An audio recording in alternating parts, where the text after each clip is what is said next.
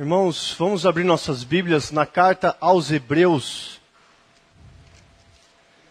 Hebreus capítulo 2. Nós estamos nesta série de mensagens na carta aos Hebreus, falando sobre a superioridade de Cristo. E hoje, portanto, continuaremos a falar sobre, é, baseados na carta aos Hebreus. Hebreus capítulo 2 eu farei a leitura dos, dos versos 1 a 4, peço que todos acompanhem. Diz assim a palavra do nosso Deus: Por esta razão, importa que nos apeguemos com mais firmeza às verdades ouvidas, para que delas jamais nos desviemos. Se, pois, se tornou firme a palavra falada por meio de anjos, e toda transgressão ou desobediência recebeu justo castigo, como escaparemos nós, se negligenciarmos tão grande salvação, a qual, tendo sido anunciada inicialmente pelo Senhor, foi-nos depois confirmada pelos que a ouviram, dando testemunho juntamente com eles por sinais, prodígios e vários milagres e por distribuições do Espírito Santo, segundo a sua vontade. Feche os seus olhos, nós vamos orar mais uma vez.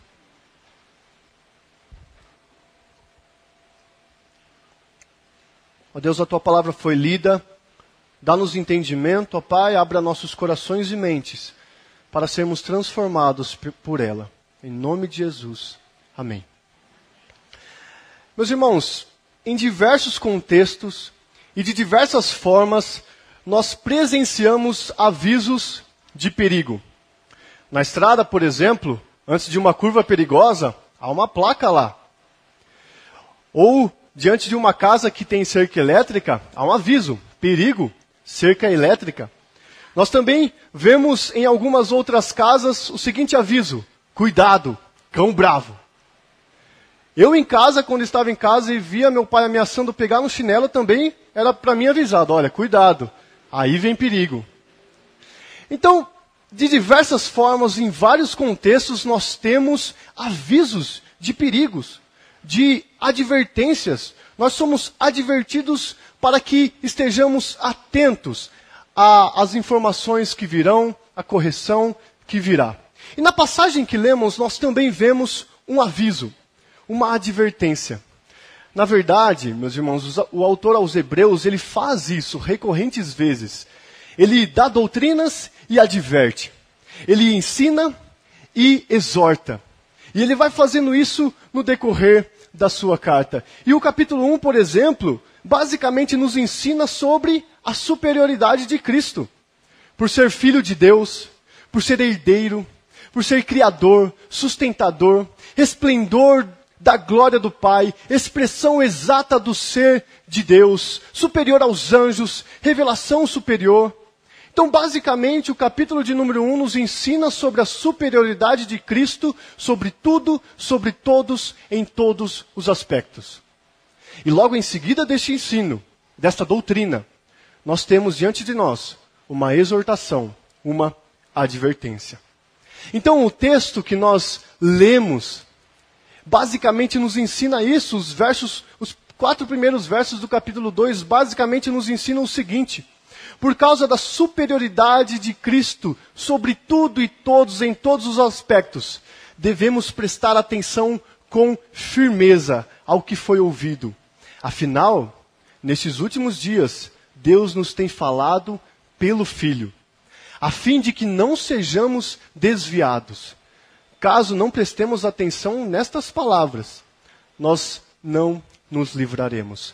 Basicamente, este é o ensino da passagem que lemos e nós ah, exporemos mediante o seguinte tema: devemos prestar atenção na revelação superior de Cristo. Devemos prestar atenção na revelação superior de Cristo. E como nós podemos ver no texto, o autor começa, é, nos, começa ligando justamente o capítulo 1 à passagem que nós acabamos de ler. Olhe na sua Bíblia, diz, que diz o seguinte: Por esta razão. Esta primeira expressão que nós vemos, por esta razão, liga intimamente este versículo, esta passagem que se iniciou, ao capítulo que acabou de terminar. Portanto, eu repito, por causa da superioridade de Cristo, há algo que nós devemos fazer. Por esta razão, por aquilo que nós acabamos de ver, por aquilo que eu acabei de escrever no capítulo 1, por aquilo, por aquilo que vocês acabaram de ouvir, por aquilo que vocês acabaram de ler. Prestem atenção. Então, nós precisamos entender que há clara ligação entre o capítulo 1, que nós vimos nos dois últimos domingos, e neste capítulo 2 que nós iniciamos agora. E o texto continua no capítulo 1, é no versículo 1. Por esta razão, importa que nos apeguemos com mais firmeza às verdades ouvidas, para que delas jamais nos desviemos. Ah, o que primeiramente o verso 1 nos diz é sobre o que devemos fazer. É desta forma que o versículo 1 começa. O que devemos fazer? Então nós vemos aí dizendo o seguinte: importa. O significado aqui é justamente de uma obrigatoriedade. A palavra poderia ser traduzida como devemos, é devido, é necessário, é obrigatório que vocês façam isso. Então, o que o autor começa a dizer nesse verso 1 do capítulo 2 é o que devemos fazer. Esse exercício de se importar, essa obrigatoriedade, essa necessidade, é um exercício constante, frequente e intencional daquele que ouve essa palavra. Portanto, você que está ouvindo esta palavra, este sermão agora, você deve constante, frequente e intencionalmente dar ouvidos àquilo que você deve fazer. Isso é o que, primeiramente, o verso nos mostra. E a exortação vem justamente do que vem em seguida. Importa que nos apeguemos. Então ele fala de uma necessidade, de uma, obriga de uma obrigatoriedade, e em seguida ele fala: o, qual que é esta exortação? Que nos apeguemos. Aqui o sentido é de prestarmos atenção, de abrirmos os nossos ouvidos para que atentamente ouçamos aquilo que foi dito. Apliquemos aquilo que foi dito. Tenhamos zelo por aquilo que foi dito. Então devemos fazer, e o que devemos fazer? Prestar atenção. É isso que o autor quer nos dizer, já no versículo 1 do capítulo 2. Portanto, você pode perceber esta imediata exortação logo em seguida das doutrinas e dos ensinamentos que ele disse no capítulo de número 1. E os aspectos deste verbo nos apeguemos nos, uh, nos demonstra que nós precisamos manter a mente firme em algo. Manter. Fazer a manutenção. Por isso que eu digo constante e frequentemente você deve manter. Então, há aqui, nesta primeira frase, por esta razão importa que nos apeguemos, o autor nos diz o que devemos fazer. E a que devemos nos apegar? Ele diz logo em seguida: as verdades ouvidas. Então, importa que nos apeguemos às verdades ouvidas. Já já falaremos sobre essa expressão com mais firmeza. Mas o autor, portanto, vai dizer que o que devemos fazer é nos apegar e nos atentar. E a sequência do versículo vai dizer que esta atenção que nós devemos prestar e dedicar é às verdades ouvidas. Quais verdades são essas, meus irmãos? Justamente aquelas que o autor acabou de escrever no capítulo de número 1. Justamente aquilo que nós ouvimos nos dois últimos domingos. Prestem atenção nas verdades ouvidas. Então, o autor nos diz o que devemos fazer e a que devemos prestar atenção. Isto é o que devemos fazer. Só que ele não diz somente o que nós devemos fazer. Ele diz como devemos fazer. E é isso que o versículo diz. Por esta razão, importa que nos apeguemos com mais firmeza. Então, em segundo lugar, o autor nos diz como fazer.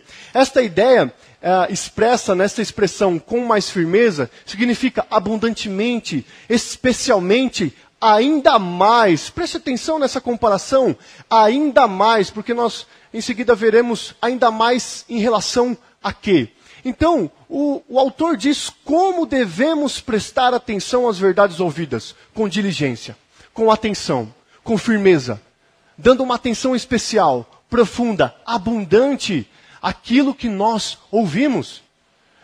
Aqui está, portanto, a maneira com a qual devemos prestar atenção às verdades ouvidas.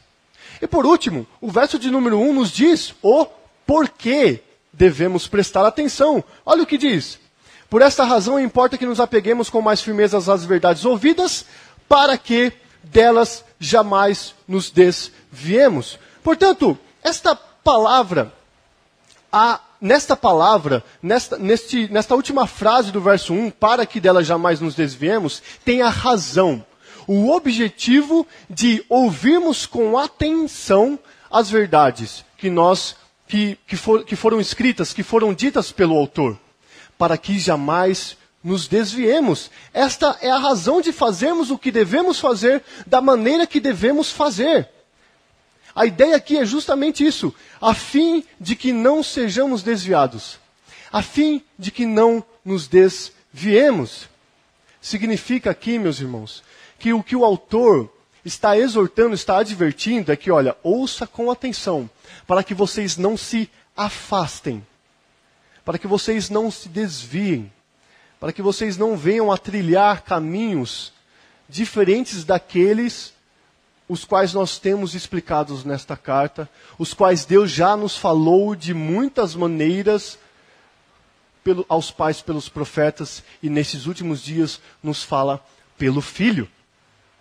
Então, neste verso 1, nós vemos o que devemos fazer, como devemos fazer e a razão de fazermos o que devemos fazer da maneira que devemos fazer. O autor diz-nos estas coisas. E sabe, eu lembro-me, algumas vezes, a minha mãe olhando para mim e dizendo o seguinte: Cleiton, não é possível, você não ouviu o que eu disse para você? Parece que a verdade entra por um ouvido e sai pelo outro. Olha, a mãe que não disse isso, eu desconheço. Porque as mães olham para os filhos, acabaram de passar uma orientação e simplesmente parece que entrou por aqui e saiu por aqui. Quantos de nós, meus irmãos, quantos de nós temos nos portado desta forma diante das verdades que ouvimos. Quantos de nós, meus irmãos, quantos de nós vemos que Deus nos falou de muitas maneiras aos pais pelos profetas e nestes últimos dias nos fala pelo Filho, e nós ouvimos estas palavras entrando por um ouvido e saindo pelo, pelo outro? Quantos de nós, meus irmãos, quantos, quantos de nós não temos prestado atenção naquilo que nos é falado, nas verdades que ouvimos. E este texto nos adverte justamente deste perigo, do perigo de fazermos isto. Ele nos exorta, ele nos adverte para que tenhamos atenção de não cometermos tal negligência, tal des descuido, descuido, tal ah, não levarmos a sério esta palavra que ouvimos. Ele nos adverte destas coisas. E esta advertência, ela se intensifica nos versos 2 a 4. O, o verso de número 1 um é um resumo. O que devemos fazer? Como devemos fazer? Por que devemos fazer? E nos versos 2 a 4 é uma explicação que expande, que amplia esta ideia do versículo 1. Olhe o verso de número 2 aí na sua Bíblia, que diz o seguinte: se, pois, tornou-se firme a palavra falada por meio de anjos, e toda transgressão ou desobediência recebeu justo castigo. Então nós vemos aqui ah, o início de uma ideia, de, um, de uma argumentação do autor aos Hebreus. Se, pois, ele começa essa oração condicional, nós veremos o que isso significa. Mas esta palavra falada por meio de anjos, o que é isto? A palavra por meio de anjos. Refere-se à lei que Deus deu aos israelitas. seja no Monte Sinai ali o resumo da lei moral do Senhor, ou também todo o Antigo Testamento. Estevão, por exemplo, em seu discurso diante do Sinédrio, ele disse: Vós que recebestes a lei por, por ministérios de anjos. Paulo, em sua, em sua epístola aos Gálatas, diz o seguinte: Qual, pois, a razão de ser da lei? Foi adicionada por causa das transgressões, até que viesse o descendente a quem se fez a promessa, e foi promulgada por meio de anjos, pela mão de um, medi de um mediador. Portanto, esta palavra falada por meio de anjos nada mais é que, em um sentido, o Antigo Testamento. Quando justamente os anjos tinham esse ministério e eles ah, foram instrumentos do Senhor para revelar a sua palavra também. E em seguida, o autor explica algumas coisas sobre esta palavra. Nós sabemos que palavra é essa. Em resumo, é o Antigo Testamento. E o autor, ainda no versículo 2, explica algumas coisas acerca desta palavra. Olha o que diz aí, ó. Se, pois, tornou-se firme. A palavra falada por meio de anjos.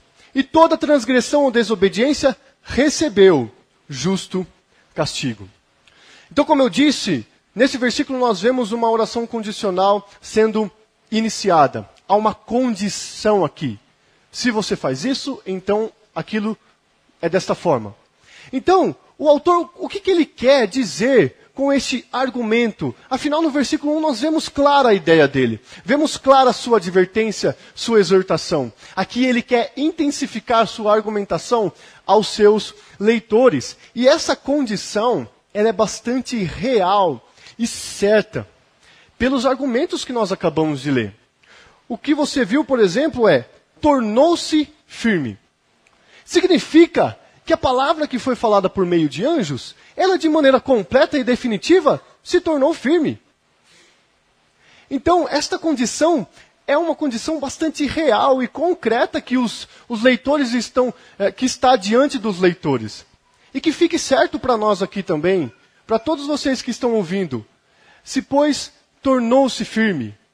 Quer dizer que aquilo que foi falado por meio de anjos era completa e definitivamente concreto e real. Então tem a ideia de algo que já aconteceu.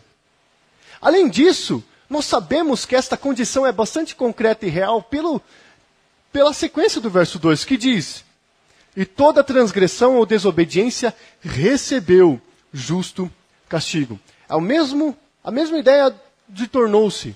É algo completa e definitivamente realizado. Só que a gente não precisa ficar só no campo gramatical para entender que essa condição do autor é bastante real e concreta.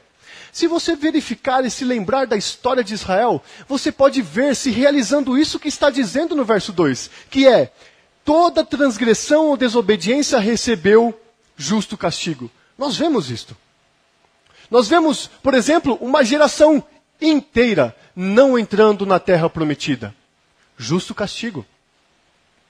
Nós vemos, por exemplo, o depois, por exemplo, o reino de Israel dividido e vemos que ambos os reinos sofreram, é, foram levados cativo, sofreram invasões, foram devastados, sofrendo justo castigo, recebendo justo castigo.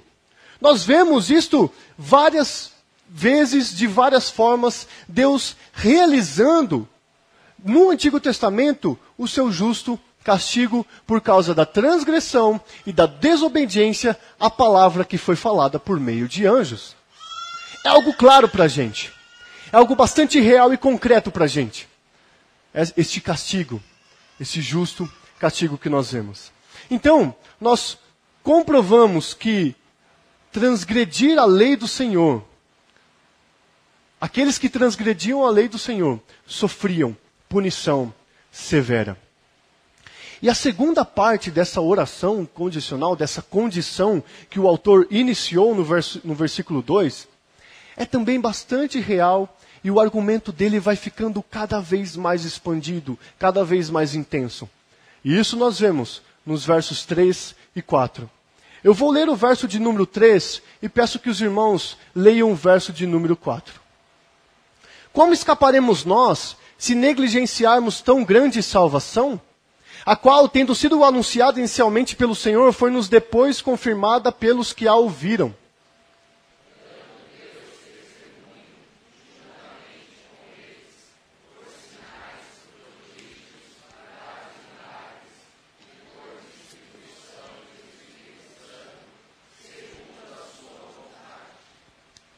Nós vemos, portanto, aqui uma comparação.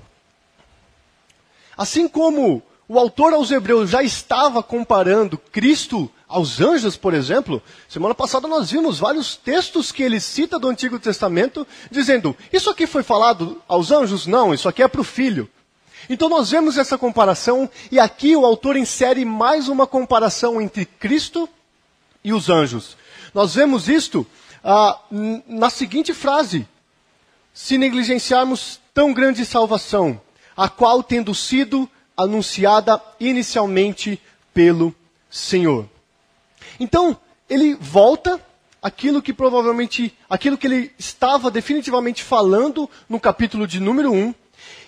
E aqui a ideia do autor não é diminuir a validade da palavra falada por meio de anjos não é dizer se é válido ou não o Antigo Testamento, se interessa para nós hoje ou não. Não é essa, não é essa a intenção do autor. Mas na verdade, o seu argumento é o seguinte: se a palavra que foi falada pelos anjos tem valor, quanto mais a, falar, a palavra anunciada inicialmente pelo Senhor. Então atenção, o argumento do autor é claro. Se a palavra falada por meio dos anjos tem valor, quanto mais a palavra in, anunciada inicialmente pelo Senhor. É esta é esta argumentação do autor. Esse é o objetivo dele colocar esta condição e logo em seguida falar como escaparemos de tão grande salvação que foi anunciada inicialmente pelo nosso Senhor. E ele, portanto, Diante desta primeira condição, com argumentos que a tornam real, o autor inicia seus questionamentos aos leitores. Ele começa perguntando: como nós nos livraremos? Essa é a ideia aqui. Como, com as nossas próprias forças, escaparemos? Como ajuntaremos tudo aquilo que é necessário para darmos fuga? Não, não há como. Não há como nos livrarmos, não há como, não há como escaparmos se negligenciarmos tão grande salvação. Afinal, se aquelas pessoas do Antigo Testamento, ao transgredirem as palavras faladas por meio de anjos, recebiam justo castigo, quanto mais aqueles que rejeitam que negligenciam, que viram as costas, que fazem a palavra anunciada pelo Senhor entrarem por um ouvido e saírem pelo outro. Essa é a ideia do autor. De argumentar com os leitores justamente isso. Se o Antigo Testamento tem valor, se a forma com a qual Deus se revelava outrora, de muitas maneiras aos pais pelo prof, pelos profetas tem valor, quanto mais a palavra falada nesses últimos dias pelo Filho. Como nós nos livraremos se negligenciarmos tão grande salvação? Meus irmãos, pode ser que ao você, ao você ser acusado de negligente, você fique espantado. E logo em seguida tem uma reação uh, para rebater esta acusação. Como assim? Eu sou negligente? Eu estou aqui ouvindo a sua palavra. Eu sou crente, eu sou profeta, eu venho à igreja. Eu vou às programações. Como assim? Eu sou negligente. O desafio é pensarmos no cuidado e na atenção que muitas vezes deixamos de ter para com a palavra falada inicialmente pelo Senhor. Este é o desafio nosso aqui refletirmos, às vezes, que nós, pura e simplesmente, viramos as costas para os ensinamentos do Senhor Jesus. Podemos conhecer, podemos saber, sabemos o que é correto a se fazer, mas simplesmente viramos as costas. Simplesmente negligenciamos. Reflita sobre isso. Ao ser acusado de negligente, se é que você tem sido, reflita sobre isso. Assim como a palavra falada por meio de anjos significa a lei, o Antigo Testamento, aquilo que o autor está dizendo aqui, como escaparemos nós se negligenciarmos tão grande salvação? Esta palavra salvação pode significar em um sentido justamente o Evangelho, o Novo Testamento. Esta revelação que agora é feita pelo Filho e por aqueles que tiveram contato com o Filho. Então, se por um lado tem o Antigo Testamento, nós vemos aqui também em um sentido, nesta palavra salvação, o Novo Testamento, o Evangelho, a ideia do Novo Testamento sendo resumida nesta palavra. Então, o autor, mais uma vez, compara não se um testamento tem validade ou não, mas a superioridade, como, se, como progrediu a revelação, e como ela é baseada, esta aliança, esse testamento em Cristo nós devemos prestar atenção ainda mais, com firmeza. É isso que nós devemos fazer, como nós vimos. Com firmeza, porque é desta forma que nós devemos fazer, como nós vimos, para que não sejamos desviados. Porque esta é a razão de fazermos o que devemos fazer, da maneira que devemos fazer. Então, a comparação consiste em que o próprio Senhor Jesus anunciou tal salvação. É isso que o versículo diz. É isso que o autor quer expressar e argumentar e explicar para aqueles leitores, para que eles entendam.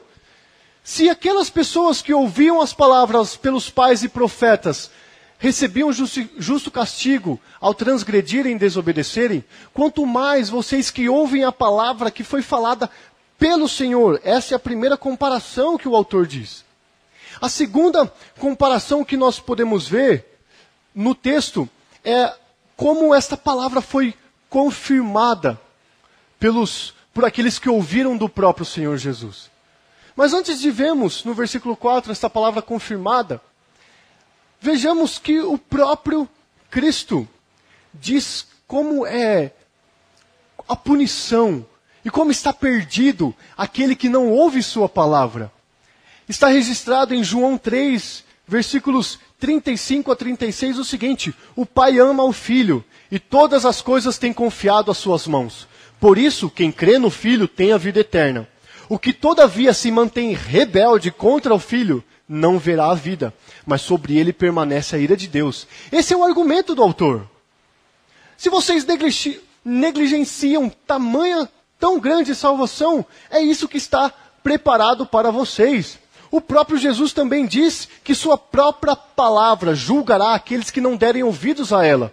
Está registrado em João 12, 48 o seguinte: Quem me rejeita e não recebe as minhas palavras, tem quem o julgue. A própria palavra que tenho proferido, essa o julgará no último dia.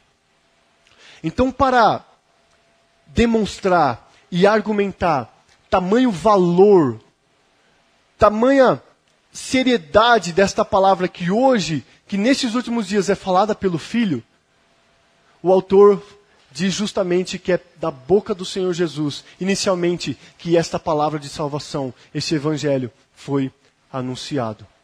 E a segunda característica desta argumentação é justamente que esta palavra que foi falada por Jesus foi confirmada por aqueles que a ouviram. Verifique no versículo de número 4, dizendo justamente: dando Deus testemunho juntamente com eles por sinais, prodígios e vários milagres e por, por distribuições do Espírito Santo segundo a sua vontade. E olha que interessante aqui. O versículo diz que esta palavra foi confirmada pelos que a ouviram, e no versículo 4 diz a maneira com a qual esta palavra foi confirmada. E nós vemos justamente ah, colocados, de, colocados lado a lado.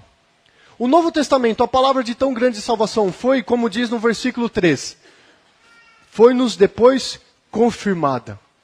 E este verbo está em paralelo ao adjetivo que nós vemos no versículo 2. de Hebreus, que a palavra se tornou firme. Se aquela palavra era firme e esta é confirmada, vocês precisam prestar atenção ainda mais. Esta palavra precisa ser motivo de dedicação, de atenção, de zelo da parte de vocês que estão ouvindo tal palavra. E como eu disse, a maneira com a qual esta palavra foi confirmada é dito para nós no versículo 4. Dando Deus testemunho juntamente com eles, por sinais e prodígios e vários milagres, e por distribuições do Espírito Santo, segundo a sua vontade. Aqueles que ouviram a palavra do Senhor deram testemunho, e é isto que nós vemos no versículo 4. As maneiras pelas quais eles deram testemunhos foram sinais, prodígios ou maravilhas, ou por distribuição do próprio Espírito Santo. E nós vemos em diversos lugares, por exemplo, de, é, no livro de Atos dos Apóstolos, onde ali há sinais, prodígios, vários milagres sendo realizados. Nós vemos, por exemplo, ali na igreja primitiva, na igreja sendo iniciada, no início da história da igreja. Nós vemos milagres, nós vemos prodígios, nós vemos sinais, nós vemos dons do Espírito Santo sendo dado àqueles que aqueles a quais importava ser dado para que a igreja fosse firmada, fosse estruturada, fosse iniciada. É por isso que havia tantos dons de maneira extraordinária que hoje nós não vemos. Porque, segundo a vontade do Espírito Santo, essas coisas eram dadas para que a palavra fosse confirmada.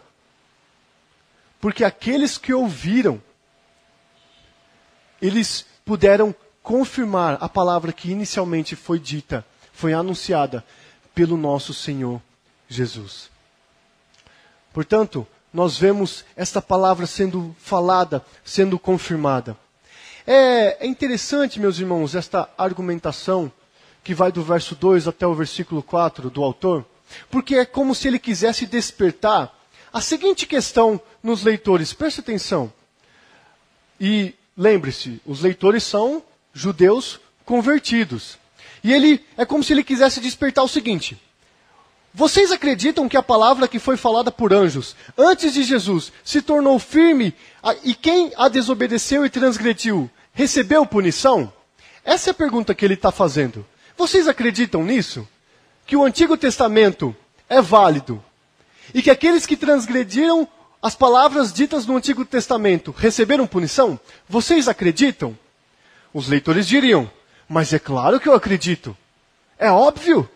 É claro que eu acredito em tudo aquilo que foi revelado pelo Senhor por meio de anjos, por ministérios de anjos aos pais pelos profetas. Portanto, esses leitores responderiam: sim, é claro. E logo em seguida, eles poderiam se perguntar: então você está dizendo que a palavra falada por meio de Jesus, ela é ainda mais confirmada, tem ainda maior valor e devemos prestar atenção ainda mais?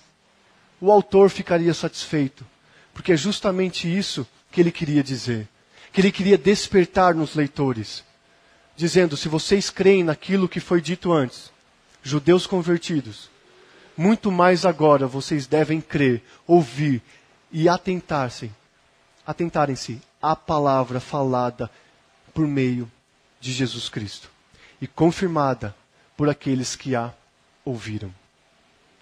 A negligência, meus irmãos, a negligência da a palavra de Deus parece não ser algo tão sério, parece ser, por vezes, para nós que vivemos negligenciando constantemente a palavra do Senhor, parece ser algo que não causará tanto estrago quanto nós imaginamos. Mas a verdade é que negligenciarmos a palavra de Deus, negligenciarmos nós, que hoje temos toda a palavra de Deus revelada, a palavra que Ele quis revelar, toda a vontade de Deus revelada. A revelação foi fechada, o cano foi, foi fechado, nós temos diante de nós aquilo que Ele quer que saibamos a respeito dele e da Sua vontade. Portanto, o pecado da negligência é muito sério. E aqui há um esclarecimento que nos importa fazer. Por vezes, nós que estamos ouvindo essa palavra, e os leitores desta carta poderiam pensar que, ah, como eu vou conciliar esta questão de negligenciar e não escapar, não conseguir me livrar de salvação, será que eu estou então perdendo a minha salvação? Será que eu não, uma vez eleito, eu não sou eleito para sempre e eu apenas ah, sou salvo e sou assim definitivamente? Essa dúvida, nós precisamos saná-la da seguinte forma, pensando a seguinte questão: que o que está sendo escrito é um assunto, como diz Augustus Nicodemos, do ponto de vista de Deus. Deus sabe quem são os seus eleitos. Deus sabe quem ele vai preservar até o fim. Deus sabe quem são os santos que perseverarão. Deus sabe quem está, quem está predestinado a perseverar até o fim. Nós não sabemos. É por isso que nós advertimos. É por isso que nós exortamos. E a apostasia, meus irmãos, é algo real. A apostasia acontece. Nós podemos presenciar isso, por exemplo, quando, infelizmente, vemos pessoas que cresceram na igreja, mas quando crescem, quando amadurecem, quando atingem determinada idade, se desviam. A apostasia é real. Muitas pessoas se desviam, nós vemos isso.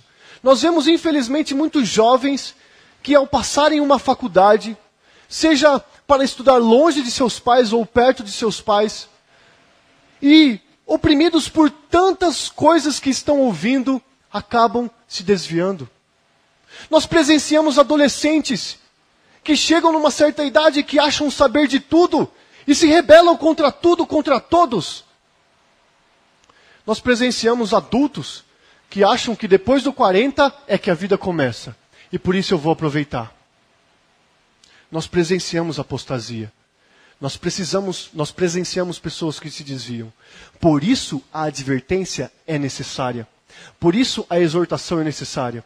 Não que aqueles que são eleitos do Senhor se desviarão definitivamente. Pode ser que por um tempo eles fiquem longe do Senhor, mas se são salvos, voltarão no tempo do Senhor. Mas há necessidade de nós sermos advertidos quanto à apostasia quanto à negligência, quanto a não levarmos a sério a palavra do Senhor. Meus irmãos, há muitas lições para nós. O que devemos fazer é prestar atenção às verdades que ouvimos. E como faremos isso? Sabe como você pode começar a fazer isso? Como você pode começar a prestar atenção e não negligenciar a palavra do Senhor? Você pode começar a gastar, tem, começar a gastar tempo da sua semana aplicando aquilo que você ouve aqui. Se no estudo bíblico, aplique aquilo que você ouve no estudo bíblico às terças-feiras. Se no pequeno grupo, Veja o que está sendo ensinado e reflita. Gaste tempo da sua semana para refletir aquilo que você precisa mudar diante daquilo que é dito no pequeno grupo. Se na sua sociedade interna, nas, nos estudos, nos ensinamentos que você ouve, reflita aquilo que você deve mudar. Se na escola dominical, após a aula, gaste tempo na sua semana meditando, refletindo o que eu devo mudar se no culto, nos sermões, se depois de ouvirem a mensagem do Senhor, gaste tempo da sua semana para refletir o que você precisa mudar, para que atentamente você ouça realmente e na sua vida seja demonstrado que você aprendeu, que você absorveu e que você está e você está aplicando a mensagem do Senhor. Se você tem dificuldade de se lembrar aquilo que foi estudado na última terça-feira, peça-nos. Nós podemos te oferecer o um material. Se você tem dificuldade de se lembrar o que estudou no pequeno grupo, tenha revista. Se você tem dificuldade de se lembrar o que foi falado na sua sociedade interna, fale com o seu líder. Se você esqueceu qual foi o tema da aula, fale com o professor. Se você quer relembrar as verdades ditas nas mensagens de domingo à noite, vá para o YouTube. Mas gaste tempo da sua semana meditando, absorvendo, colocando sua, o seu coração nestas verdades para que você realmente fique atento àquilo que você está ouvindo e aplique. Não seja negligente. Não se perca nos seus entretenimentos. Não se perca no futebol. Não se perca em entretenimentos pecaminosos em si, como novela, Big Brother Brasil, tantas coisas que nos afastam de Deus. Em vez de você estar ouvindo a palavra de Deus, você está se deixando levar por coisas que, em si, demonstram que você negligencia a vontade do Senhor. Não se perca durante a semana nas coisas que não têm valor. Preste atenção naquilo que você tem ouvido.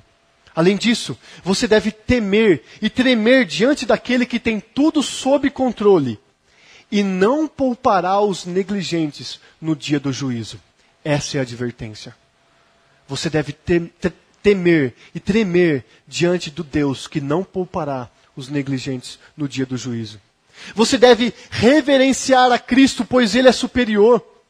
Será que você tem tomado as decisões que você tem tomado?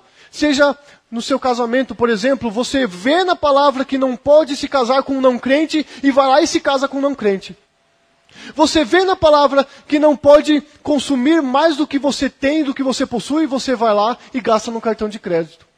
Será que você tem tomado as decisões que você tem tomado reverenciando a Cristo que é superior? Que revelou-se de maneira superior? E que sua revelação, portanto, nós, a sua revelação nós devemos com mais firmeza prestar atenção. Além disso, você deve começar a gastar tempo da sua semana lendo a Bíblia.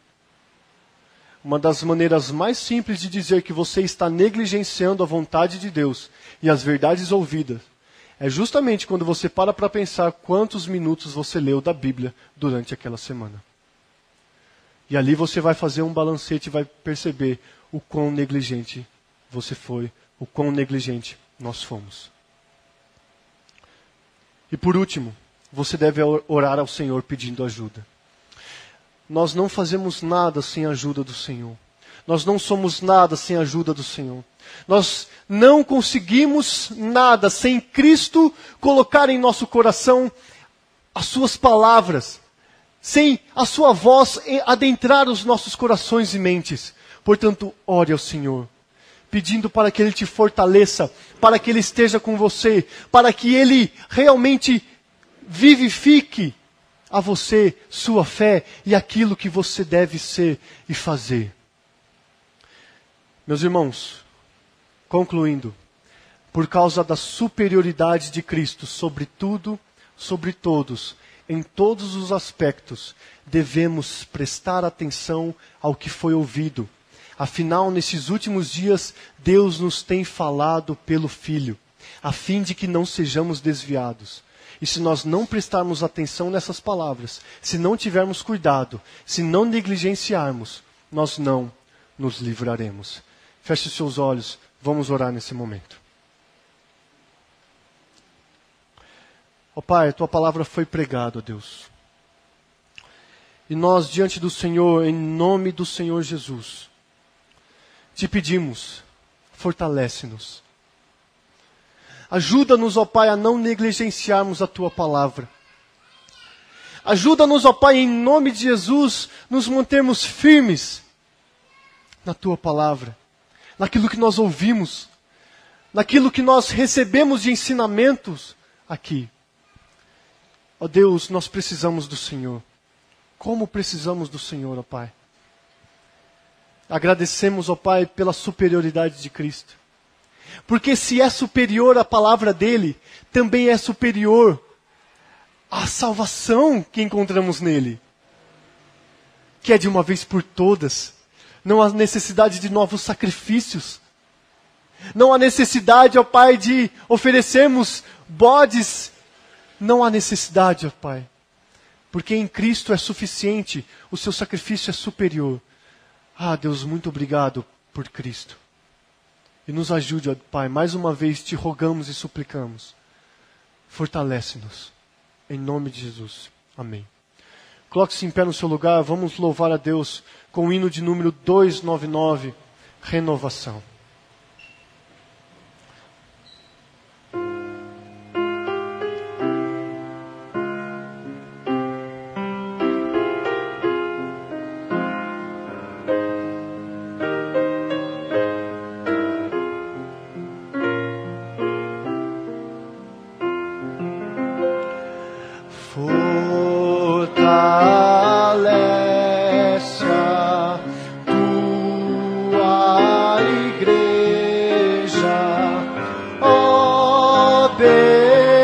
Jesus.